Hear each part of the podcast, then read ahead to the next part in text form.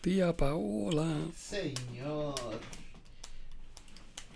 Mire que Daniel dijo una mala palabra. Ah, para que no lo vuelva a hacer socio. No lo vuelvas a ser socio. ¿Listo? Sí. ¿Listo? Aquí sí se ve la jirafa. ¿Sí? Ni Mm. viste. Sí, sí se ve. Estoy viendo aquí. Ah. Te lo juro. Bienvenidos a un episodio más de Dos Tontos y una Bible. Aquí está la Biblia, espérate. Ándale, porque la aventé así. ¿Viste?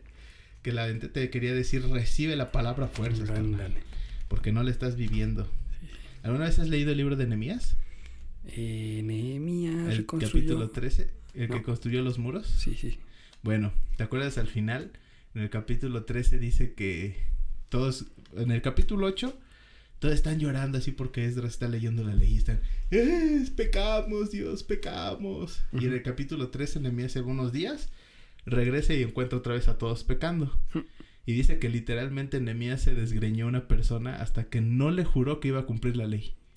O sea, le- literalmente Nehemías escribe, y me quedé con sus pelos en las manos. La bestia. Eh, para que veas. Eh, Me presento, soy. Ya me conocen, ¿no? ¿Cómo me llamo? Este, ya. Yair. Y esta se va a llamar Nemías el día de hoy. Que va a acompañarnos el día de hoy. No, no vino el Grogu, carnal.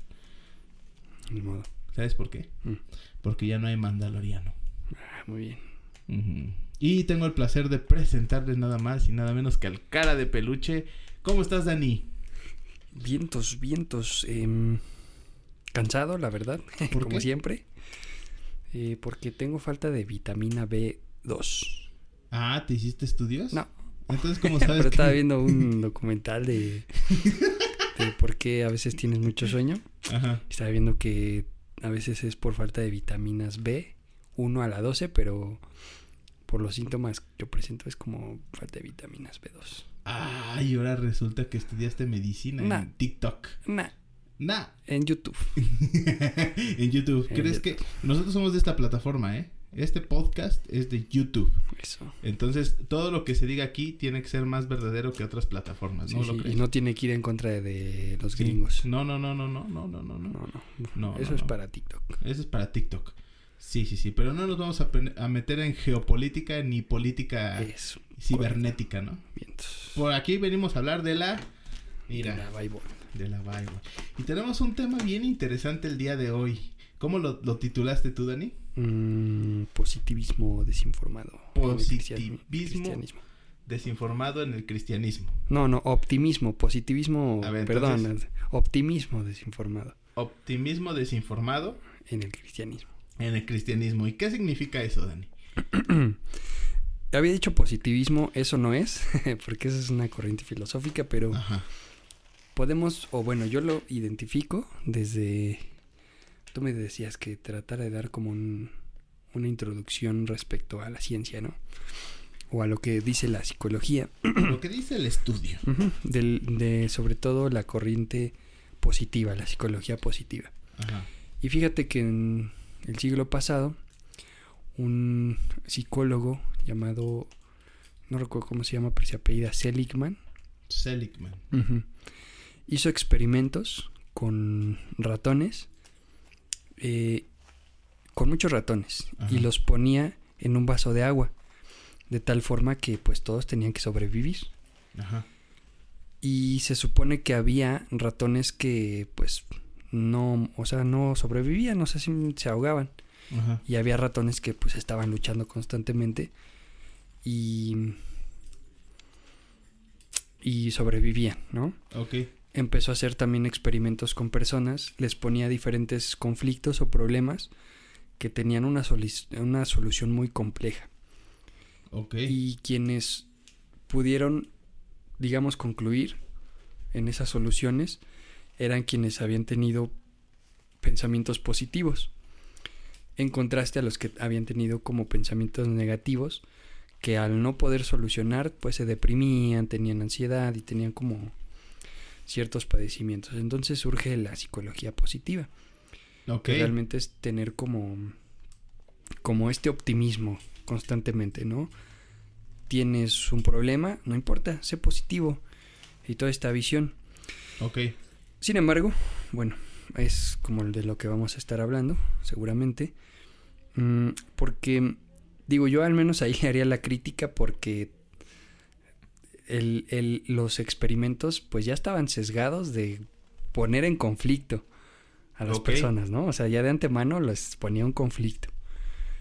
¿Cómo, cómo argumentar o cómo pensar que tus estudios son mm, favorables para el bienestar de la persona si constantemente los expones a un conflicto, ¿no? Entonces, me parece que hay un documental, se los recomiendo mucho. Se llama La felicidad a toda costa, es de televisión española, creo. Pero está muy bueno porque habla justamente de, de esta visión de la felicidad y que como seres humanos estamos mm, evitando el, eh, el sufrimiento, ¿no? Lo cual es paradójico porque realmente cuando tú buscas no estar en sufrimiento, sufres cuando sufres. O sea, Ah. ¿cómo, cómo, cómo, explicarlo Sí, de sí, una sí, o mejor sea, forma? O sea, estás en esa constante presión por no sufrir. Exactamente, sí. Esa sería la paradoja, ¿no? Entonces, realmente lo que proponen, por ejemplo, estas nuevas teorías, se cayeron mis audífonos, ese ruido, pero bueno. Eh, lo que proponen, por ejemplo, algunas nuevas teorías es, pues, asimilar el sufrimiento como parte de la vida. No se trata tampoco de normalizarlo, pero sí de entenderlo como lo que es. Y digo, al menos, por ejemplo, la corriente que ahora estoy estudiando un poco más, plantea un yo observador, no tanto ese yo conceptual, que es como yo tengo que ser saludable, no tengo que estar deprimido, tengo que estar triste, sino al contrario, como decir, ok, pues constantemente vivo ansiedad, tengo problemas, pero no me toca a mí juzgar esa parte, simplemente vivirlo, tratar de aprender quizá de esa experiencia y continuar con la vida, ¿no? Sin normalizarlo. Esto, bueno, justamente espero que sirva como de preámbulo a cómo a veces nos vivimos en el Y cristianismo. es, ¿no? que, y es que hay una parte, precisamente hay una parte en el cristianismo en donde muchas personas afirman que, ¿sabes? Hasta se llama, ¿qué pasó? ¿Se rompieron tus audífonos? bueno, mira, ahí te va, eh, pon atención en esto. Muchos cristianos afirman que, que, que el dolor y el sufrimiento y la tristeza y la aflicción vienen a raíz mera y puramente de la ausencia de Dios en tu vida. Vaya, qué difícil. Tomando en cuenta de que la Biblia dice eh, en varias partes que, por ejemplo, se saca de contexto ese versículo que todo lo puede en Cristo que me fortalece. Y órale, un tarjetazo ahí. No tengo el dinero, pero voy a comprarlo. O sea, se saca de contexto mucho la Biblia para decir en todo momento hay que estar felices, en todo momento hay que estar eh, en- eh, que me salga un arcoíris del corazón.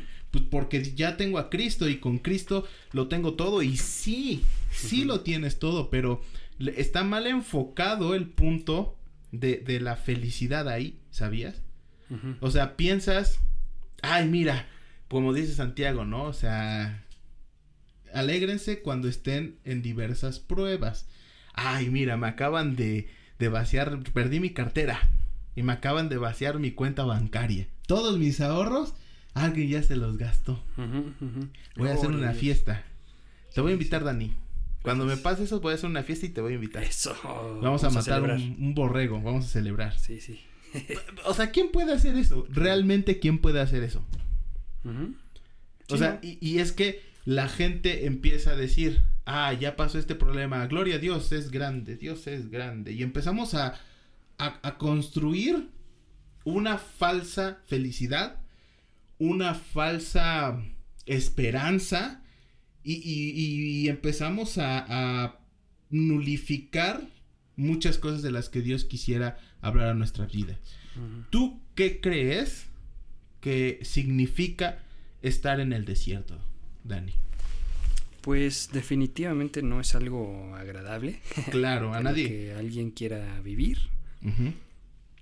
Pero al final de cuentas mm, se trata de atravesar esas adversidades Porque al final de cuentas, si uno también sabe utilizar o aprovechar esas, suena muy tonto, pero aprovechar esas oportunidades, pues también puedes llevar a una evolución, a un crecimiento, mm, a un aprendizaje, ¿no? Al final de cuentas. Sí, sí, sí.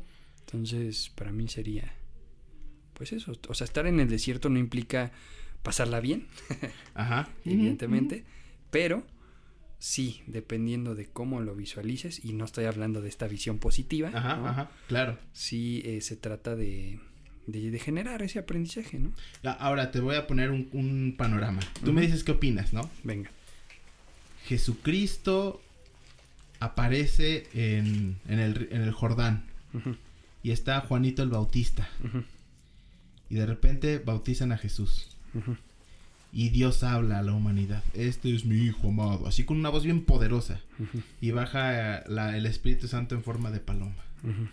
Y ya, y ves ese hecho asombroso, ¿qué pensarías tú? Si tú lo vieras con tus propios ojos, o sea, Dios habla, ves a Jesús, ves el Espíritu Santo, ¿qué pensarías ahí? Pues no lo sé, o sea, yo creo que O sea, simplemente... ¿Tú, tú que te quedarías impresionado? Sí, claro, o sea, es lo que te iba a decir, o sea, impresionado de pues tener claridad de lo que pocas veces mm, ves de manera tangible, ¿no? Ajá, o sea, estás viendo de manera tangible, estás escuchando de manera tangible. Eh, es más, estás en esa situación y es grandioso, ¿no? Yo diría, ah, mecha.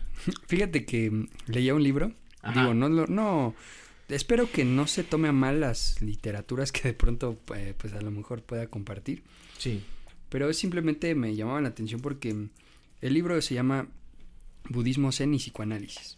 Ok. No pretendo profundizar en este tema del budismo ni del psicoanálisis, pero plantea una analogía que me llamó mucho la atención. Ok. Hace como una comparativa de cómo queremos llegar a la ciencia a través de Occidente y Oriente, ¿no? Como estas dos perspectivas. Pero hace una metáfora que me da mucha risa, porque supuestamente es un tipo que le piden que dibuje un dragón para una capilla. Ok. Y de pronto pues él se estresa y dice, ¿cómo voy a dibujar un dragón si nunca he visto un dragón? Ajá. Y dice que en un momento estaba pues en su cama a punto de dormir, pero pues al final de cuentas pues estaba muy estresado, no podía dormir, se levanta de su cama y ve que en la ventana se le presenta un dragón. ¿Cuál es su sorpresa? Que se desmaya y no puede dibujar al dragón. Ok. Entonces, o sea, me, me, me da risa porque cuántas veces queremos ver la voz de Dios así de manera tangible Ok, sí, sí, y sí. cuando se nos presenta, pues ni lo creemos, ¿no? Exacto. Está, estamos, eh, y ese es un buen tema, ¿no? De que cuando ya el Señor te habla y te muestra lo que va a hacer, decimos, no, esto es muy hermoso como para que sí, sea sí. cierto.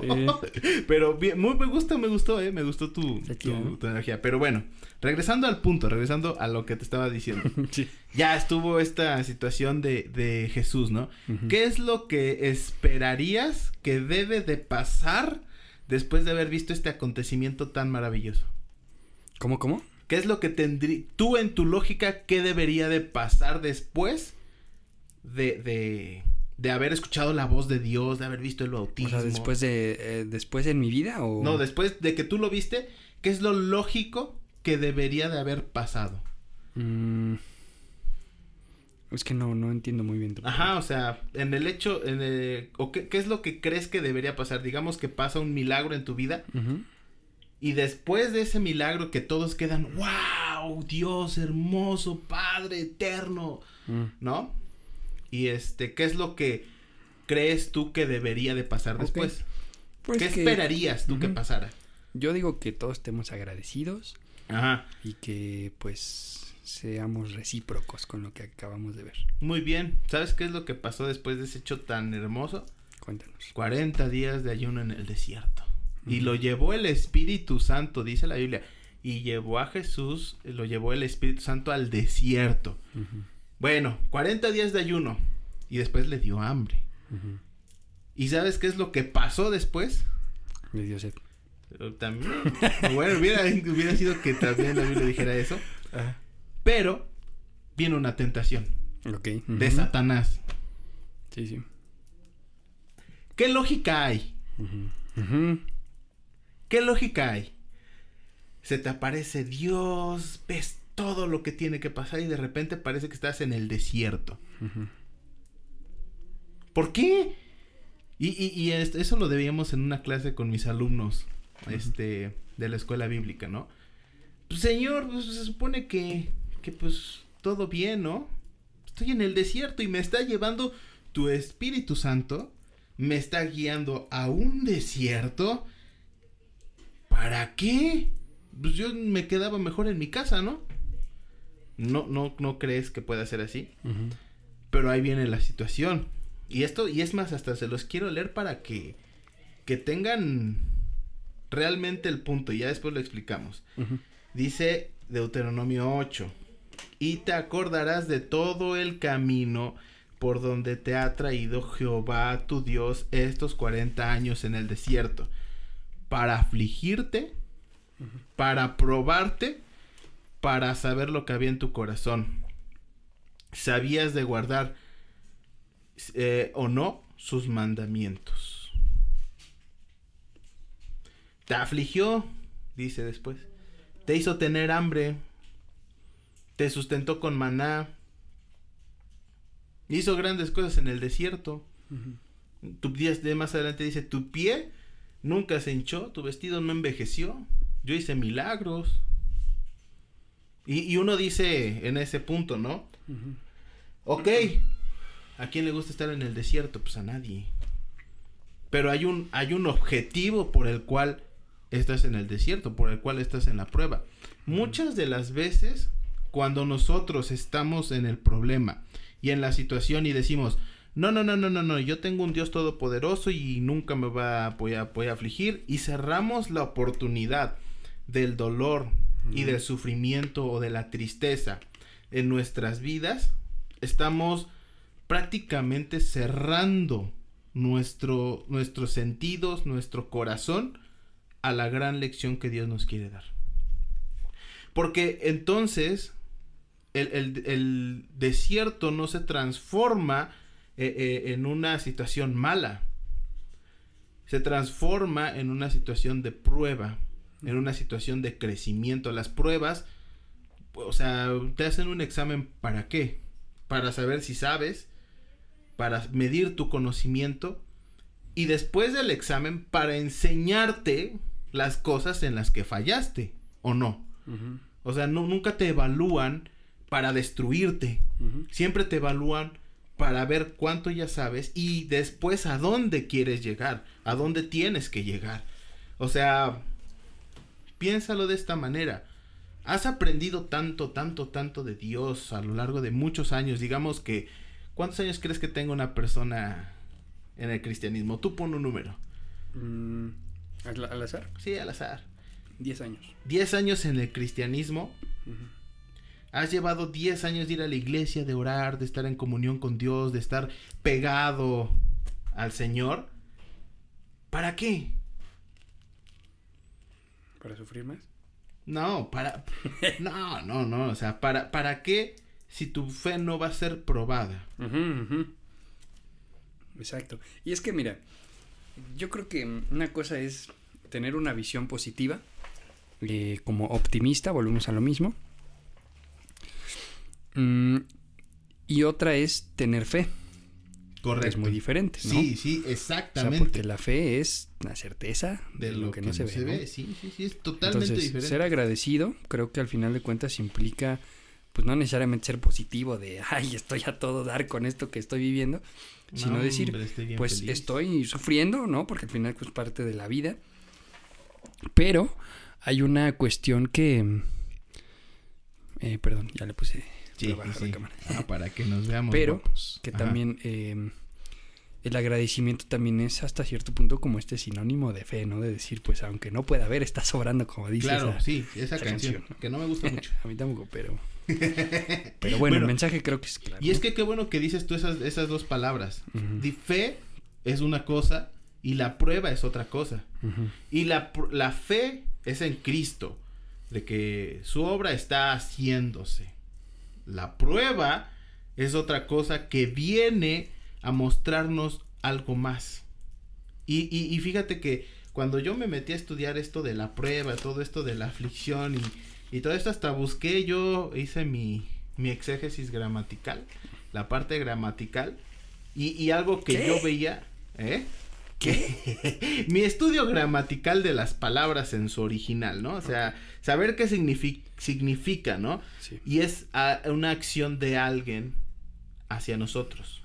O sea, es una acción en donde una persona es la que nos pone a prueba, un tercero interviniendo, no es mi relación, no es mi, no soy yo el que me estoy poniendo a prueba. Es alguien más que me está poniendo a prueba. Y, y- y es ahí donde, donde el objetivo de la prueba es crear en nosotros experiencia. Cuando nosotros, y, y bueno, ahí vienen las dos situaciones, ¿no? Porque ahí vi- dice Santiago que estemos gozosos de, de estar en prueba. Pero no, no tenemos que estar felices por la prueba. Lo, tenemos que estar felices porque de la prueba voy a aprender algo. Porque de la prueba voy a crecer en algo. Porque no voy a ser el mismo que, que entró a la prueba. Voy a, a ser diferente después de la prueba. Eso es para alegrarte. No es en sí que la prueba vino. Entonces, son dos cosas diferentes e- en la situación. Y, y es claro que hay, que hay que ponerlo. Si tú, a través de tus sentimientos, cierras eh, esa opción, digo, si tú no estás triste, ¿cómo vas a saber que esto te está afectando? Si tú no estás con un dolor que te penetra en el corazón, pues ¿cómo vas a saber que, que, que estás mal? Claro, y que, y que puedes o no permitir en tu vida, ¿no? Porque al final de cuentas te lleva a normalizar tu condición, ¿no? Exacto. Eh, estoy en un trabajo en el que no me gusta, no importa. O sea, tengo un. Perdón por los ejemplos, ¿no? Tengo un marido que me golpea, que, que me violenta, que me es infiel y un montón de cosas. De pronto es tu cruz, ¿no? Y es como esta cuestión en la que yo tengo que soportar eso porque casi casi es el castigo que tengo que vivir en la Y vida, ¿no? sonríe, sonríe soportándolo. Sí, Sí, sí, sí. O sea, sonríe. obviamente yo no fom- fomento esta idea del, del divorcio, No, ¿no? no. Pero, pero sí por lo tampoco. menos establecer límites, ¿no? y, y trabajar en Ujú. ello, o sea, por ejemplo, ese ejemplo de una persona que, que golpea a su esposa o, o al revés, su esposa, su esposo, que hay violencia, ¿qué es lo que tienen que trabajar? O sea, si ustedes dicen, no, no, no, no pasa nada, ya, no pasa nada, y se lo callan y dices, no, todo está bien, y sigues yendo a la iglesia sin ningún problema, a ver, no estás bien, no estás bien, no Exacto. estás enfrentando ningún No estás bien, problema. Eugene. ¿Te acuerdas de Eugene de Ándale. Arnold? Eh, Arnold, sí, dice, estoy bien. No, no estás bien, tienes un brazo roto, Eugene. Sí, claro. Por favor, a ver, tenemos que abrir nuestros ojos y tenemos que abrir nuestro corazón para darnos cuenta que no estamos bien. ¿Y eso cómo cuesta? Sí, definitivamente. o sea, es un. Yo ay, siempre voy a estar a favor de. Pues reconocer ese sentir, ¿no? Sí. No está malo estar triste, no es malo eh, atravesar por procesos difíciles y de pronto eh, la semana, bueno, el episodio pasado, ha pasado hablaba de esta posición en la que a veces nos colocamos de víctimas. Sí. O sea, creo que tampoco se trata de eso, pero sí reconocer que a veces estás en un sufrimiento y, y que al final de cuentas Dios no te va a castigar por sufrir, Claro. ¿no? No, no, no, no. O, o no es como que Dios no se refleja en- tu vida si no, si, si es, si Dios no se refleja en tu vida si estás sufriendo o no sí, es- sufriendo. ¿no? exactamente. Y, y mira, ahí te va. Muchos nos van a contestar, ¿no? Ah, bueno, pero todo eso ya Jesús lo llevó en la cruz. Así, claro. Claro, sí, ya lo llevó en la cruz, pero ¿por qué sigo teniendo este sentimiento? Y es que es cosa de enfoque. Si leemos Romanos 5, Pablo dice lo mismo, que y, y ahí les va. Te- tenemos que grabarnos bien esto. O sea, la prueba produce paciencia y la paciencia produce esperanza. Son tres cosas. A ver, la paciencia en este caso eh, eh, viene a, a activar en el cristiano o debería activar en el cristiano la perseverancia, eh, la persistencia y la constancia. Son tres cosas que, que, nos, que nos dice la Biblia que tendríamos que nosotros hacer cuando estamos en paciencia, que debemos obviamente perseverar en Cristo porque Cristo nos va a dar de los medios necesarios para poder solucionar los problemas. Constancia porque tenemos que constantemente estar a lo mejor batallando, a lo mejor creciendo, a lo mejor trabajando en cosas de nosotros mismos para mejorar. Eso se traduce la, la, la paciencia. O sea, la paciencia es para fortalecernos con poder, según Colosenses 1.11, brother. O sea, no, no estamos aquí nada más en, en, cuestión de paciencia, sentados, esperando que pase. No, estamos trabajando en algo de nosotros. Y si nosotros no estamos produciendo esa paciencia, ese trabajo constante, pues, ¿de qué sirve? Vamos a seguir estancados ahí. Es como si estuviéramos en medio del desierto viendo al fondo un oasis y quedándonos parado viendo. Así de fácil.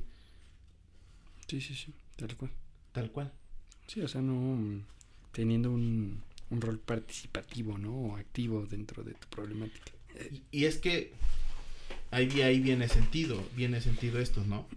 De eh, cuál es el mensaje en tus desgracias. Tú, o sea, ¿de verdad crees que tus desgracias solo son para ti? O sea, ¿de verdad crees que las desgracias solo son así como para que Dios esté sentado riéndose? Se cayó lo tiré, eh, soy bárbaro. ¿Neta crees que para eso son las cosas malas? Son como una cuestión, pensar que es una cuestión arbitraria, ¿no? Nada más porque Dios así lo quiso. Exactamente. ¿Y qué es lo último que produce la paciencia? Esperanza. La esperanza es creer en lo invisible. Y sobre todo, si hablamos de esos versículos de Romanos, 5 y, y Santiago 1 es esperar en ver el bien de Dios en nosotros. Trabajar constantemente para que el bien de Dios se cumpla. Entonces entiendes por qué el mismo pueblo de Israel estuvo en el desierto 40 años. O sea, creo que es demasiado claro este punto. O sea, no lo sé. No sé tú qué, qué es lo que puedes pensar este de eso, Dani. Pues yo soy una persona que yo sé en tu momento te lo decía. Yo trato de disfrutar de de todas las experiencias, ¿no? Si estoy triste, hasta en eso me puedo divertir, ¿no? Digo, no se trata de verlo tal cual así y ser como como masoquista, ¿no? Sería quizá el término de, ah, me gusta sufrir o me gusta vivirme en conflicto. Me gusta tener mucho dolor, ¿no? Claro que no, o sea, no me gusta, evidentemente es algo que a nadie le gusta, como tú lo dices. Pero aún en eso creo que, me, o sea, ahí cobra sentido, me puedo gozar, Ajá. pero entendiendo que no es desde una visión de no tengo por qué sufrir, sino, ok, estoy en sufrimiento, pero aún en este sufrimiento, me es de alguna utilidad, ¿no? O es, claro. es funcional para un crecimiento, ¿no? Espiritual. Claro, y es que, y es que de eso se trata, o sea, creo que ahí es en donde de verdad puede entrar esta parte de ser optimista. Pablo en su, en su ejemplo de Romanos nos dice algo que para mí es fulminante, ¿sabes? Porque él está diciendo ahí, la esperanza no avergüenza. Porque prácticamente está diciendo, a ver, si Cristo murió por todos nosotros y nosotros no éramos dignos de su sacrificio. O sea, nosotros no, no, Él no tenía que morir por nosotros, por unos injustos, por unos pecadores, pero aún así lo hizo. ¿Tú crees que no va a, a, a ser fiel a la promesa si Él ya murió? Es lo que está diciendo. A ver, prácticamente está dando ese ejemplo sarcástico. A ver, Cristo murió por ti, por tus pecados, y te salvó, y te justificó, y no te trata como pecador, etcétera, etcétera. ¿Tú crees que entonces esta prueba que te produce paciencia y que te produce esperanza es algo, o sea, es, es nada para Dios. Es, es, es una cuestión chiquitita. ¿Por qué? Pues porque ya murió, ya, ya hizo lo más grande, ya lo hizo. Claro. O sea, y, y para todas las personas que, que digan, no, es que eso, eso es lo que dice. Su, su argumento es, es claro de Pablo. Se está diciendo ahí, porque el amor de Dios ha sido derramado sobre nosotros a través de su sacrificio, porque aún siendo este pecadores, Cristo murió por nosotros. O sea, ya derramó su amor y lo va a continuar mostrando. La prueba sí produce algo, paciencia, y la paciencia esperanza. Y esa esperanza no te avergüences de esperar, pero para eso necesitas aprender a aceptar que no estás bien. Sí.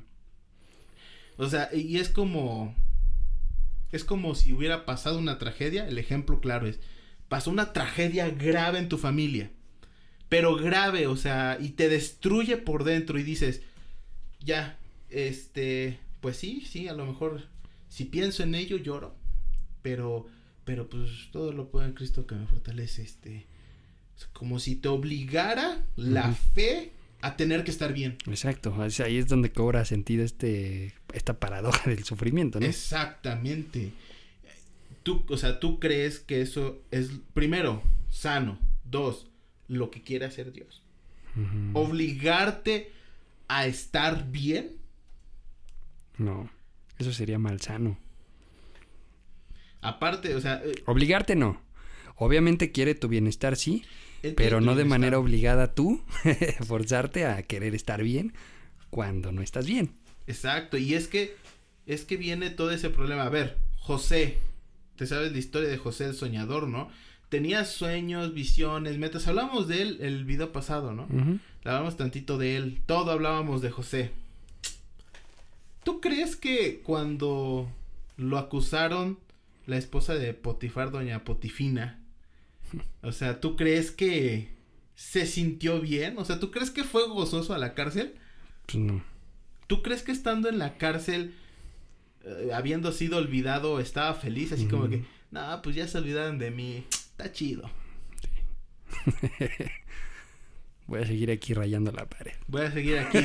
aquí ¿Viste la película de José el Señador? Eh, la caricatura. La caricatura de Pero ya, pues sí, yo estaba bien mocoso. bueno, yo la estaba viendo hace unas, unas semanas y se supone que, que José, cuando está en la cárcel, le bajan una, una de comida, ¿no? Una canasta, se cae y cuando se cae toda la comida salen todas las ratas, se lo comen. Y él así como que, ah, ah, y ya se queda sin nada. Y empieza... las ratas? Ah, bueno, las ratas se van y ya no se comen ni las ratas. y empieza, empieza a gritar, ya te burlaste de mí lo suficiente, Dios. Te tuviste suficiente conmigo. O sea, casi, casi me diste sueños y el don de interpretarlos y ¿para qué? Y ya después este, se encuentra una rama, ya pone un árbol y lo empieza a cuidar. O sea, a ver, realmente, el más claro ejemplo, Job, ya mátame para que pueda preguntarte a la cara. ¿Por qué? Claro. Digo, yo no quiero fomentar tampoco esa idea, o al menos no, yo que nos quedamos con esa idea de que podemos quejarnos y exigirnos exigir todo el tiempo. No, y, a Dios. Aguas, porque, porque el resultado de eso es que Dios nos responde. ¿Quién eres tú como para poder preguntarme todas estas cosas? Y aguas con los que le preguntan así, lo digo por experiencia. lo digo. Sí, exacto, sí, sí, sí. yo también he estado en, muchas veces en esa posición. Pero, o sea, no quiero fomentar esa idea, pero sí, no niegues que estás en una condición difícil, ¿no? Exacto. eso, porque al final de cuentas, o sea, hasta en cuestión de, de testimonio, o sea, que las personas que te ven lo, lo, identificamos, ¿no? O si yo quiero ponerme en esa posición de yo no sufro, no pasa nada, todo está bien, la gente se da cuenta y al final de cuentas también en ese testimonio las demás personas que a lo mejor van iniciando en la fe, pues se quedan con esa idea. Tengo que estar bien, no es Exacto. quiero estar bien o deseo estar bien, tengo que estar bien como obligación, ¿no? Exacto. Y, y ahí viene, porque entonces Santiago, es, es lo que dice Santiago. Si alguno le falta sabiduría para entender, pídasela a Dios y Él no se las va a negar. Para eso estamos nosotros pidiendo sabiduría. Señor, es prácticamente decirle así, Señor, no entiendo, tú estás haciendo algo, dame sabiduría para entender lo que tengo que trabajar, lo que tengo que cambiar y, y, y, y, lo que tengo y cómo me puedo acercar más a ti. A ver, por eso David le, le ora y dice, ayúdame a contar mis pasos para que puedan para alcanzar sabiduría. Uh -huh. O sea, muchas veces yo, yo le me gustaría ir terminando esta, este podcast con esto. O sea, está bien. Te sientes desmotivado, te sientes no amado, te sientes abatido, roto, está bien. Ponlo en manos de Dios. Uh -huh. No, no, no te vas a desligar de tus sentimientos, pero vas a poder aprender a trabajar en ellos. Uh -huh. Y vas a poder aprender el, el, para qué es la prueba. No, no te estoy diciendo que entiendas el por qué Dios lo permitió. Uh -huh. Estoy diciendo que entiendas que hay un por qué. Sí. Hay un para qué, perdón. Un para qué. Para que crezcas de una u otra manera. Decía un amigo que conocí en el seminario. Ay, señor, yo creo que a lo mejor no me tenías que, que hacer que me dieran un balazo uh -huh. para que viniera a orar al hospital porque dice que le dieron un balazo, le llevaron al hospital y que vio una persona y dijo, pues voy a orar por ti y de repente se acercaba, también voy a orar por ti y ahí estaba con una bala en la pierna orando por las personas uh -huh. y él decía, ya señor, si tú querías que viniera al hospital a orar, pues me lo hubieras dicho. No me hubieras dado un balazo en la pierna. E, es lo que decía este mi amigo y, y, terminaba con esa conclusión. A lo mejor nunca me hubiera parado yo nunca en claro. un hospital. ¿Quién eres tú para creer que Dios no tiene el poder? Ahora no te estoy diciendo Dios te va a dar un balazo para que vayas al hospital. No. claro, sí, sí. Porque eh, en, en, todo lo que él me contó había más. Sí, y sí, más. sí. O sea, hubo un, hubo un. Ese a lo mejor un día lo invito a mi brother Robert de Jefe Pizzas. Que tiene este unas pizzerías. Saludos, que nos patrocine. Robert. Ah, que patrocínanos, Robert. No, no, no hubieras dicho la marca. Si quieren no, jefe, las marcas. Vayan, vayan a. No, no pero cierto, yo no, es no cuate. Vayan a Jefe Pizza en Ciudad de México, en Santa Fe y en Morelos. Órale, vayan, vayan. Morelos y en Nezahualcóyotl. Ahí están Jefe Pizzas, este de mi de mi compa Robert. Dios trató de una manera hermosa en su vida porque pasó de muchas cosas y de esas cosas él aprendió cosas grandiosas, pero nada más quiero quiero determinar decir todo lo que te pasa es parte de un gran plan, de uh -huh. un todo. Y, y, y, a veces tus ojos nada más están viendo enfrente y no están viendo la gran pintura. Ten esperanza. De eso se trata. Uh -huh. No sabes qué es lo que viene, sí, pero tienes un Dios que te está ayudando a trabajar. Y dice ahí, un día te vas a acordar de todo ello y vas a ver en qué te probé, por qué te afligí y, y vas a ver, te vas a, a, dar cuenta de qué es lo que realmente había en tu corazón.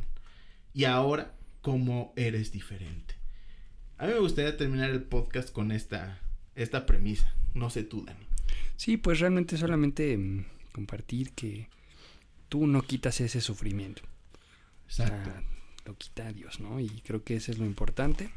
Si vas a ser positivo, sé positivo en ese agradecimiento de la experiencia que vives para que Dios sobre.